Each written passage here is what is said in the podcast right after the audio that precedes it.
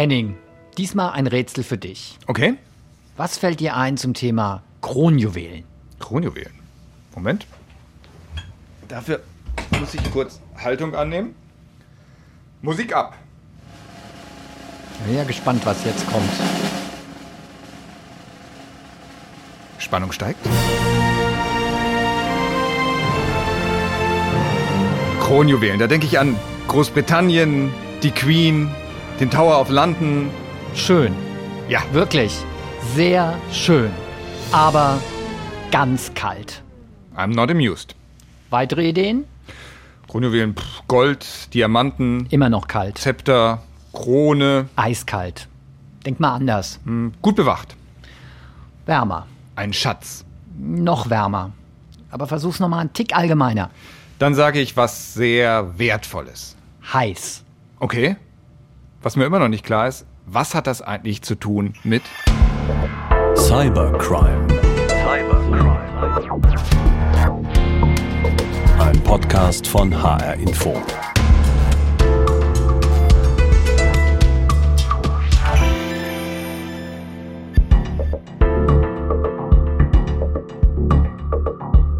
Folge 8 unseres Podcasts. Und da geht es um die wertvollsten Daten, die ein Unternehmen hat. Also sowas wie Strategiepapiere, Patente, Forschungsergebnisse, vielleicht auch Kundendaten? Zum Beispiel alles, was für Hacker eben interessant ist, die es auf Firmengeheimnisse abgesehen haben. Und solche Daten nennt man symbolisch Ah, eben. warte, warte, warte, warte. Sag nix. Kronjuwelen. Richtig. Weil sie so wertvoll sind und unbedingt geschützt werden müssen, eben wie Kronjuwelen. Avi Krawitz benutzt den Begriff andauernd. Diese Kronjuwele, einige Kronjuwelen. Eine Kronjuwele. Die Kronjuwelen. Und die Kronjuwele. Kronjuwelen.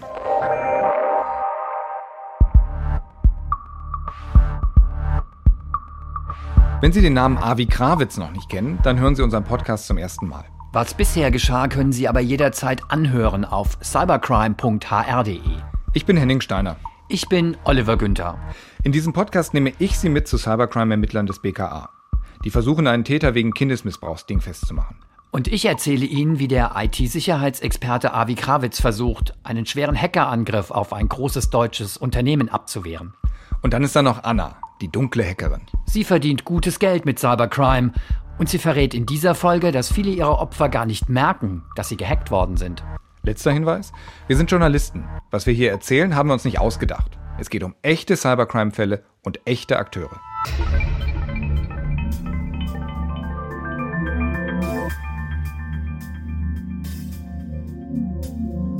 Chinesische Hacker greifen einen DAX-Konzern an. Ihr Ziel Betriebsspionage. Sie wollen die Kronjuwelen. Ganz genau. Was ist bisher passiert? Erstens, im Herbst 2011 dringen Hacker in das Netzwerk des Konzerns ein. Zweitens, den Abwehrkampf für das Unternehmen leitet Avi Krawitz. Drittens, Avi Krawitz und seinem Team gelingt es, die Hacker aus dem Konzernnetz rauszuschmeißen. Allerdings, eine Frage ist jetzt noch offen.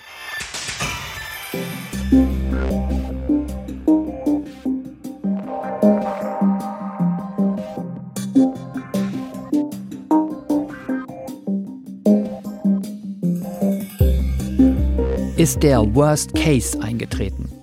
Ist es den Hackern gelungen, an die Firmengeheimnisse zu kommen? An den Schatz, die Kronjuwelen des DAX-Konzerns? Wäre es theoretisch möglich, auf diese Kronjuwelen zuzugreifen? Das wäre das, das war die zentrale Frage. Diese Frage müssen Avi Krawitz und sein Team jetzt beantworten. Aber wie? Die Lösung? Eine Simulation, eine Art Computerspiel. Level nur für Profis. In dem Kontext heißt es Red Team Audit, aber das ist nichts anderes als ein, ähm, eine Angriffssimulation unter echten Bedingungen. Das Setting. Zwei, drei Mitglieder aus der Taskforce des Unternehmens übernehmen die Rolle der Hacker. Ihre Ausrüstung? Einige Kennwörter, Zugriff auf bestimmte Systeme, das Know-how der echten Angreifer. Der Auftrag? Hackt euch so nah wie möglich an die Kronjuwelen, brecht ein in die Schatzkammer des DAX-Konzerns. Also kann man sich so vorstellen wie ein Safe in einem Safe, wo ein Bild davor hängt von außen an der Wand. Dieser Raum ist wieder mit einer Panzertür abgesichert und da drumherum ist dann noch einmal ein eigener kleiner Raum. Um den herum steht dann das Haus. So kann man das in etwa vorstellen. Und die Kronjuwele wäre dann in dem Fall da in dem Safe, im Safe hinter dem, hinter dem Bild. Der entscheidende Unterschied zwischen dem echten Angriff und der Simulation ist der Faktor Zeit. Wofür die bösen Angreifer Wochen hatten, das müssen die Hacker aus Avi Krawitz Team in wenigen Tagen schaffen. Über hohe Mauern, vorbei an verschlossenen Türen und aufmerksamen Sicherheitssystemen. Aber die echten Hacker mussten sich langsam und vorsichtig durch das Labyrinth des Firmennetzwerks vorantasten. Sie kannten den Weg nicht, hatten keine Karte, mussten sich tarnen. Die Taskforce-Hacker um Avi Krawitz wissen, wo es lang geht, wo sie links und rechts abbiegen müssen. Und sie können den direkten Weg gehen. Niemand jagt sie. Es war für uns keine Blackbox mehr. Für den Angreifer war es eine Blackbox. Nach zehn Tagen sind die Elite-Hacker fertig. Wir haben es geschafft. Game over. Geschafft ist in diesem Fall keine gute Nachricht. Denn das Hackerteam von Avi Krawitz trennt nur noch eine letzte Barriere, eine letzte digitale Safe-Tür von den hochsensiblen Informationen. Alarmstufe Rot. Sind die bösen Angreifer etwa auch so weit gekommen? Oder sogar noch weiter?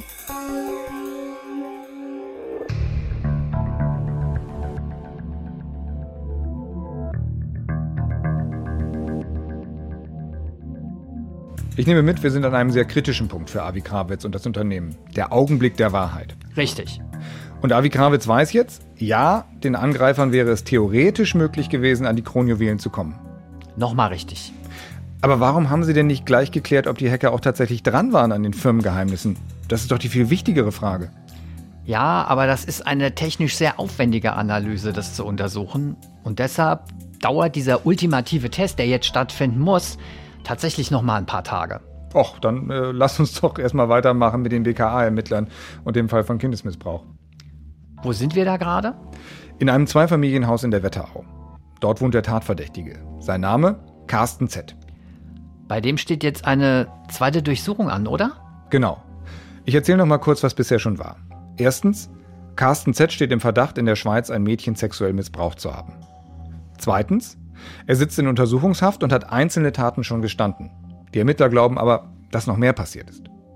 Drittens, das Beweismaterial vermuten sie auf USB-Sticks. Diese Sticks sind aber bei einer ersten Durchsuchung nicht gefunden worden und deshalb folgt jetzt Durchsuchung Nummer zwei. Ich nehme mal an, dass die Ermittler da jetzt wirklich alles auseinandernehmen.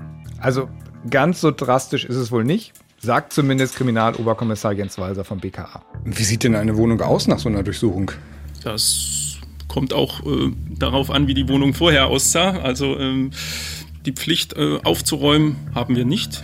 Ich habe jetzt aber noch nie eine Wohnung unaufgeräumter verlassen, als ich sie vorgefunden habe. Also Sie schlitzen keine Sofas auf oder reißen alle Bücher aus dem Regal? Nee, auch das äh, ist, denke ich mal, eher das Klischee aus Filmen. Es wird gründlich durchsucht. Das Aufschlitzen von Sofas mag in gewissen Einzelfällen notwendig sein, wird aber jetzt nicht in der Regel praktiziert. Also Kann ja auch Spaß machen. wäre ja auch zulasten des Steuerzahlers am Ende. Insgesamt kann man sagen, alles eine Nummer kleiner und ein bisschen weniger dramatisch als im Film.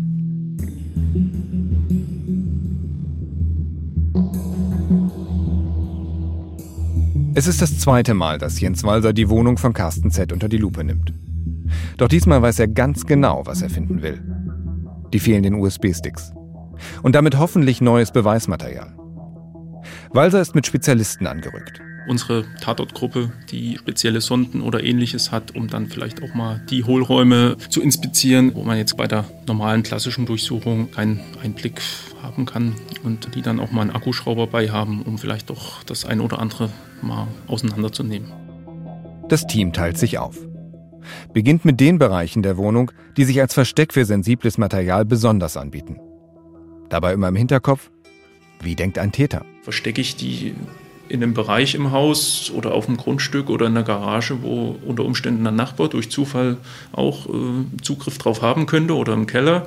Oder verstecke ich die lieber an einem Ort, wo ich relativ sicher sein kann, das ist jetzt so mein Reich und auch Ehefrau oder so hat da eher nichts zu suchen? Zwei Stellen in der Wohnung haben die Suchteams besonders im Auge. Arbeitszimmer, Büro nenne ich es mal und auch der Bereich des Beschuldigten im Schlafzimmer. Genau dort, im Schlafzimmer, fängt Jens Walser zusammen mit einem Kollegen an zu suchen.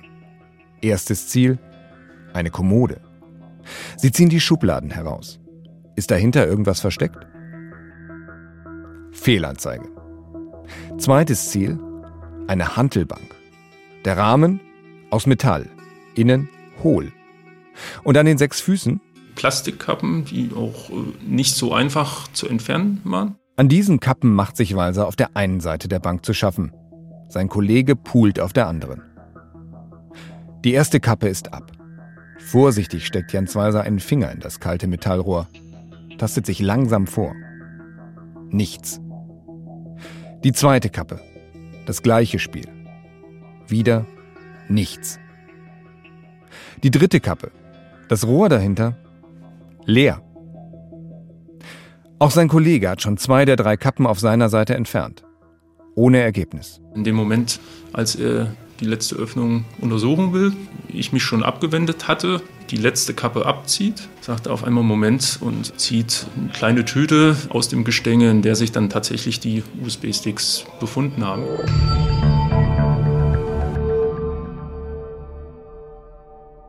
Man hört es Jens Walser nicht so recht an.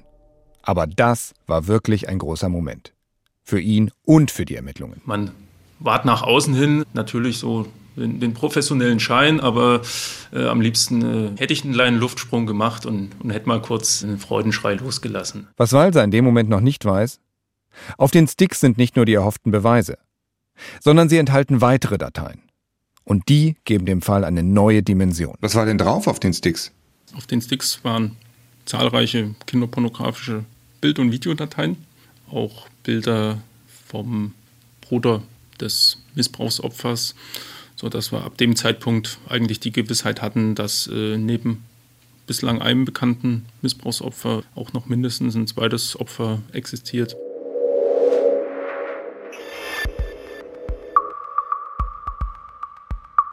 Das heißt, Carsten Z hat nicht nur das Mädchen missbraucht, sondern auch den Bruder. Hm, Ja. Was ich dann ehrlich gesagt überhaupt nicht verstehe, ist, wenn auf den Sticks so brisante Beweisbilder drauf sind, dass der Mann die in der Wohnung versteckt hat. Ich meine, da muss er doch damit rechnen, dass die Polizei sie dort findet. Wenn er sie im Garten oder sonst wo vergraben hätte, hätten die sich doch zu Tode gesucht, da hätten die die Sticks nie gefunden. Also wir kommen jetzt natürlich ein Stück weit in den Bereich der Spekulation. Aber nehmen wir mal an, er hätte gewusst, dass die Polizei kommt. Dann wäre so ein Loch im Garten vielleicht ein gutes Versteck gewesen, da hast du recht. Tatsächlich ist es aber ja so, er wusste nicht, dass eine Durchsuchung droht. Okay? Und deshalb nimmt das BKA an, dass die Handelbank eher sowas war wie ein Versteck für den Alltag. Versteck für den Alltag. Also Versteck, aber nicht so aufwendig. Genau. Das BKA glaubt, dass er die Bilder zwar einerseits gerne in seiner Nähe haben wollte, um auch mal schnell dran zu kommen, dass er aber andererseits ein Versteck brauchte, das so gut ist, dass niemand die USB-Sticks zufällig findet. Zum Beispiel seine Frau. Ah, verstehe. Und vergiss nicht, so schlecht war die Handelbank gar nicht als Versteck. Das BKA hat die Sticks auch erst bei Durchsuchung Nummer 2 gefunden, zu der es mit Spezialisten angerückt war. Das finde ich ja überhaupt ganz interessant. Wenn Jens Walser ein Kind identifizieren muss, dann hilft ihm eine Expertin für Gesichtsvergleiche. Wenn er eine Wohnung durchsuchen muss, kann er die Spezialisten der Tatortgruppe des BKA zur Hilfe rufen. Das ist echt Teamarbeit. Das gibt's aber ja nicht nur bei der Polizei. Nimm zum Beispiel die Hackerin Anna. Die hat uns ja vorhin auch schon von den Schwachstellenbrokern erzählt, die für sie die Exploits vermarkten. Stimmt, im Umfeld von Anna ist Arbeitsteilung auch wichtig. Sogar typisch. Arbeiten Sie im Team oder alleine? Aus meiner jetzigen Position heraus arbeite ich in meinem Spezialgebiet ausschließlich alleine. Für die Bereiche, die mein Themengebiet berühren, kann ich auf ein kleines Netzwerk an Kollegen zurückgreifen, das ich auch regelmäßig kontaktiere. In Summe ist es immer eine Teamarbeit, da die Komplexität in den letzten Jahren durch neue Schutzmechanismen der Hersteller immer weiter gestiegen ist. Würden Sie uns grob verraten, wie groß ein solches Netzwerk ist? Einstellig. Genau, damit wissen wir ja wenigstens schon mal, es sind weniger als 10. Wie oft hat man innerhalb eines solchen Netzwerks Kontakt miteinander? Der Kontakt ist immer da. Mal sehr intensiv, mal weniger intensiv. Dafür kennen wir uns zu gut und zu lange. Gibt es weitere Frauen in Ihrem Netzwerk? Nein, man muss sich schon darauf einlassen, um freiwillig als Frau in diese Welt zu tauchen. Warum eigentlich? Insbesondere der Einstieg war schwer. Immer wenn die Leute merkten, dass ich eine Frau bin, gab es häufiger komische Bemerkungen. Das hat sich aber irgendwann gelegt. Heute habe ich keine Probleme mehr mit dem Thema. Da hilft auch die Anonymität des Internets. Letztendlich ist es immer davon abhängig, wie gut oder schlecht man ist. Gute Qualität wird sich langfristig immer durchsetzen. Ich sag jetzt nur ein Wort. Kronjuwelen. Heißt das, ich soll auflösen? Mhm. Ich soll jetzt sagen, ob die Hacker tatsächlich die Kronjuwelen des DAX-Konzerns erbeutet haben? Oh ja. Okay.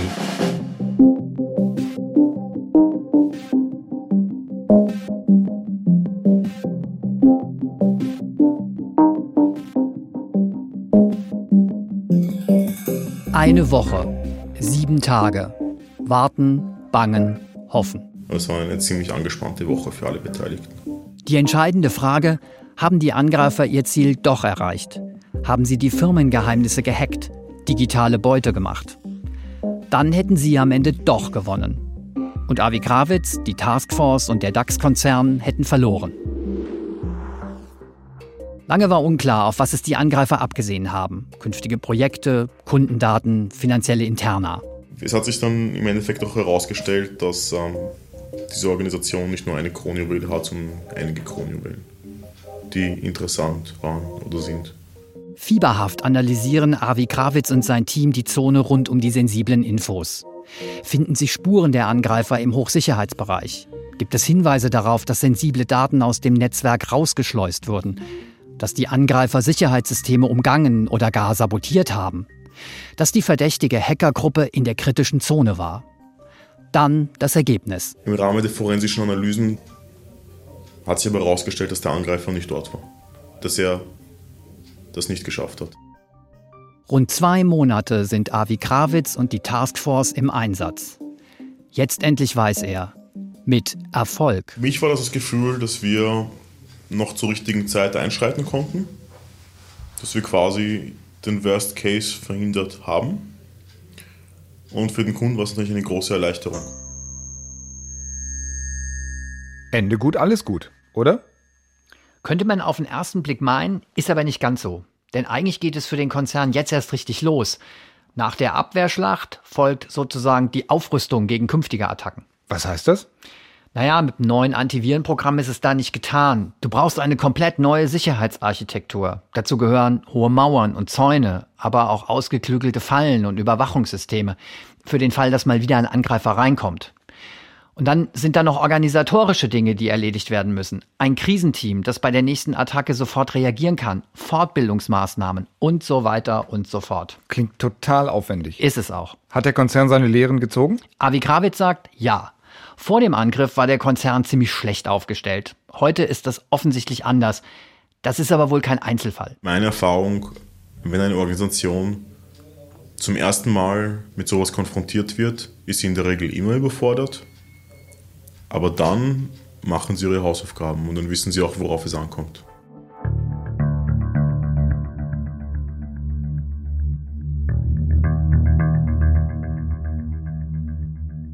Und die mutmaßlich chinesischen Hacker, haben die es nochmal versucht? Ja, die haben es tatsächlich nochmal versucht. Die versuchen es sogar bis heute. Manchmal schaffen sie es auch rein ins Netzwerk, aber in der Regel werden sie inzwischen ziemlich schnell entdeckt, rausgeworfen und das war's dann. Tschüss, bis zum nächsten Mal. Aber so endgültig erledigt ist der Fall bis heute nicht. Trotzdem, für den DAX-Konzern hat sich die Lage damit ziemlich beruhigt. Mhm. Im Fall des BKA ist das ein bisschen anders. Du meinst, weil die jetzt ein zweites Opfer haben? Ja, der Fund der USB-Sticks hat somit auf einen Schlag alles verändert. Die Ermittler wissen jetzt, auch der Bruder des Mädchens ist missbraucht worden. Das zeigt ja das Material auf den USB-Sticks und das trübt die Freude über die erfolgreiche Durchsuchung. Das Gefühl, das beim Auffinden dieser, dieser Speichersticks eingetreten ist, war komplett ambivalent. Auf der einen Seite erleichtert es das Verfahren ungemein. Wenn Sie dokumentierten Missbrauch haben, dann, dann entfallen ganz viele schwierige Komponenten. Umfangreiche Anhörungen der Kinder, Glaubhaftigkeitsgutachten, denen die Kinder unterzogen werden müssen, schillern die überhaupt an realen Missbrauch. Das entfällt natürlich, wenn sie das vor sich liegen haben. Auf der anderen Seite, ähm, ja, es ist natürlich kein gutes Gefühl, wenn Sie sehen, es ist nicht nur das Mädchen betroffen, sondern er hat auch den Jungen missbraucht. Da habe ich ehrlich gesagt auch nicht mit gerechnet. Warum nicht? Frage ich Andreas May. Weil es doch nicht so häufig vorkommt, ähm, dass Täter äh, sowohl männliche als auch weibliche Tatopfer missbrauchen. Das war sicherlich etwas ungewöhnlicher in diesem Verfahren. Ein zweites Opfer. Das ist die eine Erkenntnis aus der Analyse der gefundenen Daten. Aber es gibt noch eine weitere. Es waren Videofilme auf diesen USB-Sticks und es war schwerer sexueller Missbrauch auf diesen USB-Sticks. Das heißt, die Qualität des Missbrauchs auf diesen USB-Sticks war noch eine deutlich andere als diejenige auf den Bildern, die wir bis dahin hatten. Konkret heißt das? Dass wir jetzt Hinweise hatten, wir haben es nicht nur mit einem Täter zu tun, der, der pädophil veranlagt ist, sondern der auch über ja, sadomasochistische oder sadistische Neigungen verfügt. Als Andreas May mir davon erzählt, brauche ich einen Moment, um zu begreifen, was er da gerade gesagt hat. Ich habe in der ersten Folge dieses Podcasts versprochen, dass im Zentrum dieser Geschichte die Ermittlungen stehen und nicht irgendwelche Details der Taten. Dabei soll es bleiben. Deshalb nur so viel. Was Andreas May gesagt hat, bedeutet, dass den Kindern noch viel schlimmere Dinge angetan wurden, als es May selbst und die Ermittler des BKA geahnt hatten. Meine nächste Frage kommt mir fast naiv vor. Warum hat niemand was gemerkt? Er hatte eine ganz enge Beziehung zu diesen Kindern hat, hat eine sehr, sehr enge Beziehung aufgebaut, eine intensive Beziehung, die durchaus auch als liebevoll von den Kindern beschrieben worden ist. Er hat ähm, ein so gutes Verhältnis zu den Kindern gehabt, dass er der Götti der beiden Kinder war, so eine Art Patenonkel, nicht förmlich, aber informell war er der Patenonkel der Kinder. Doch so ein Vertrauensverhältnis kommt doch nicht aus dem Nichts. Ja, sagt Andreas May. Der Täter habe viel Zeit investiert. Dieser Beschuldigte hat natürlich, wie viele Täter, die Kinder nicht nur missbraucht. Der ist nicht nur in die Schweiz gefahren und ist über die Kinder hergefahren. Mitnichten. Der hat auch viele Dinge mit den Kindern unternommen. Der hat Ausflüge gemacht. Der ist mit ihnen auf Spielplätze gefahren. Der ist mit ihnen schwimmen gefahren. Der hat ganz viele Freizeitaktivitäten entfaltet und hat sich ähm, dann in das Vertrauen der Kinder auch eingeschlichen. Und das ist, ja, der Klassiker.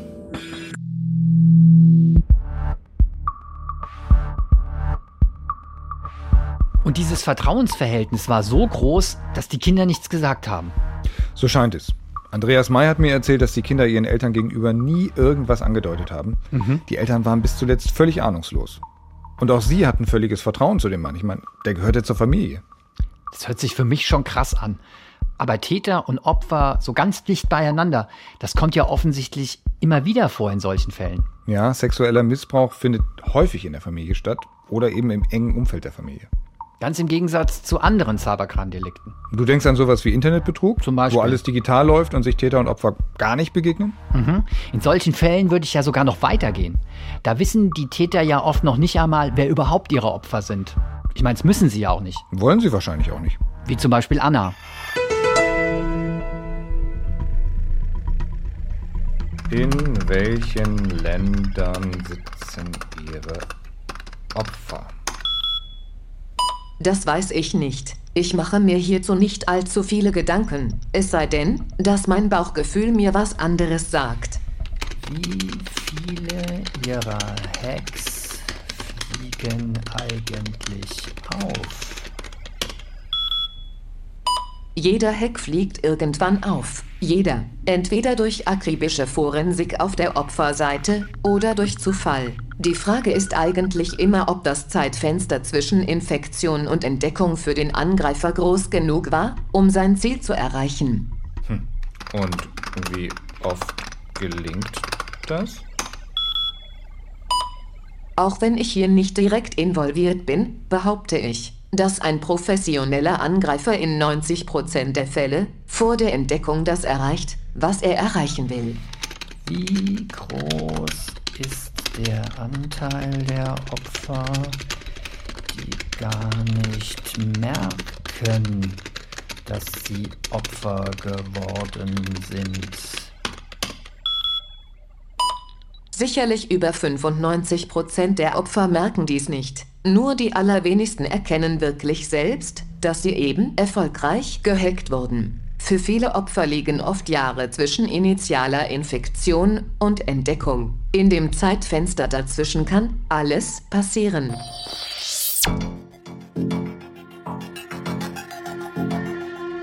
In der neunten und letzten Folge unseres Podcasts sprechen wir mit Anna über Gut und Böse.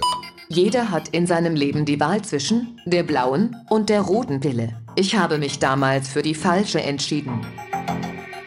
Der IT-Sicherheitsexperte Avi Krawitz erzählt, wie der Hackerangriff auf das DAX-Unternehmen sein Leben verändert hat. War definitiv ein großer Meilenstein, nicht nur beruflich, sondern auch persönlich. Und Oberstaatsanwalt Andreas May spricht darüber, wie er den Angeklagten Carsten Z. im Prozess erlebt hat. Ich konnte mich des Eindrucks nicht erwehren, dass er versucht, diese Taten in gewisser Weise schön zu reden. So ein bisschen zu verharmlosen oder soweit es möglich ist bei solchen Taten, die in irgendeiner Form so zu verniedlichen. Cybercrime ist ein Podcast von Henning Steiner. und Oliver Günther. Regie Hendrik Evert und Frank Berge. Sound und Musik Roland Grosch und Helfried Wildenhain. Dramaturgische Beratung Hendrik Evert. Endredaktion Heike Liesmann. Produziert von HR Info, dem Informationsradio des Hessischen Rundfunks. Weitere Infos auf cybercrime.hr.de. Kontakt cybercrime.hr.de.